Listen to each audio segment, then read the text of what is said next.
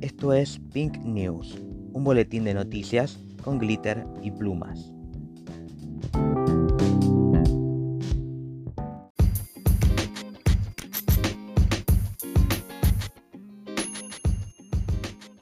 ...21 de junio del 2021...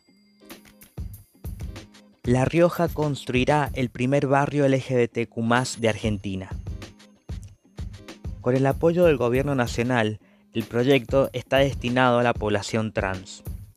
En total serán 25 casas que se suman al programa Viviendas de Techo Digno, pero con el agregado de espacios compartidos, con salones equipados para emprendimientos y servicios como centros de salud. Más de 100 días sin Tehuel de la Torre. Fue visto por última vez el pasado 11 de marzo, cuando se dirigía a una entrevista para trabajar como mozo.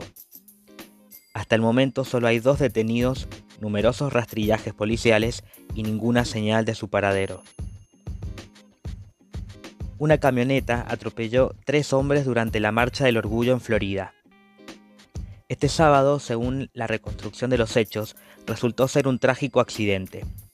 El conductor participaba del festejo y aceleró inesperadamente golpeando a dos peatones que resultaron heridos y uno de ellos murió camino al hospital se descarta un posible ataque deliberado. Sale del closet Carl Nassib como el primer atleta de la NFL abiertamente gay. El defensor de las Vegas Riders subió un video a su cuenta oficial de Instagram anunciando no hago esto por tener atención, pero creo que las representaciones importan. Demi Lovato promociona tapabocas con bandera del orgullo no binario a beneficio. Es una colaboración cuyo 20% será donado al Centro de Salud y Desarrollo de Jóvenes Trans del Hospital de Niños de Los Ángeles.